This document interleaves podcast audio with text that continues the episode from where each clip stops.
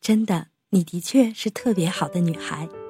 她的笑容很礼貌，可是语气却犹犹豫豫的，仿佛是不知道怎样的措辞才能不伤害到她。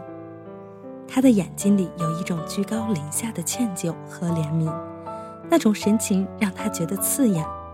我知道我很好，他笑，好到有资格被你牵手，却没好到能够让你一直牵住。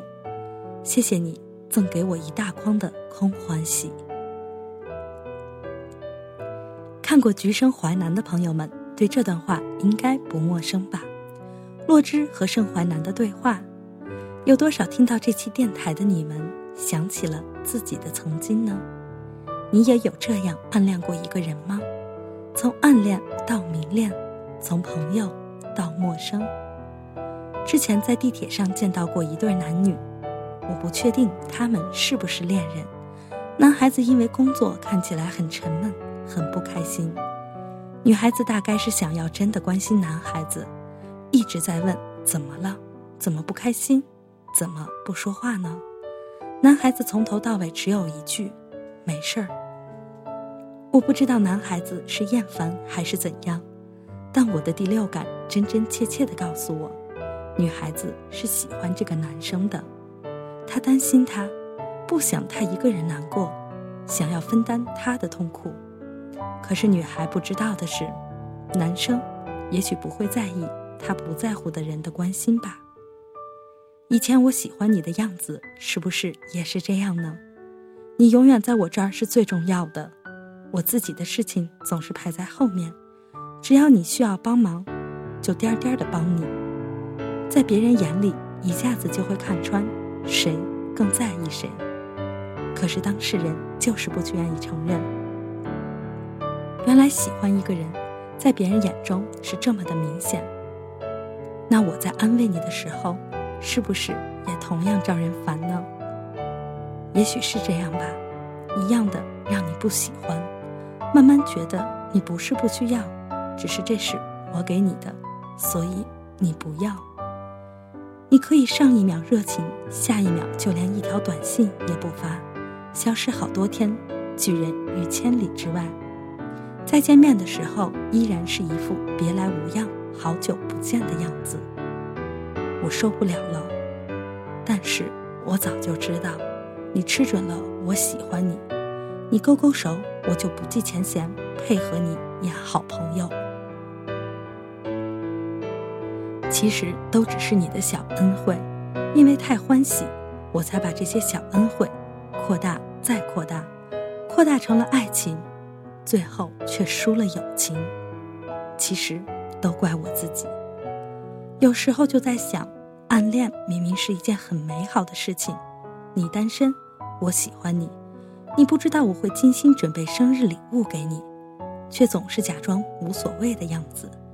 一起走在路上，不小心碰到了一起，也会开心一整天。你参加比赛，我假装是去看别人，给你加油，也会因为今天碰巧听到了同一首歌，而感觉心里美滋滋的。可是，人就是很贪心，你给的回忆越多，想要的也就越多。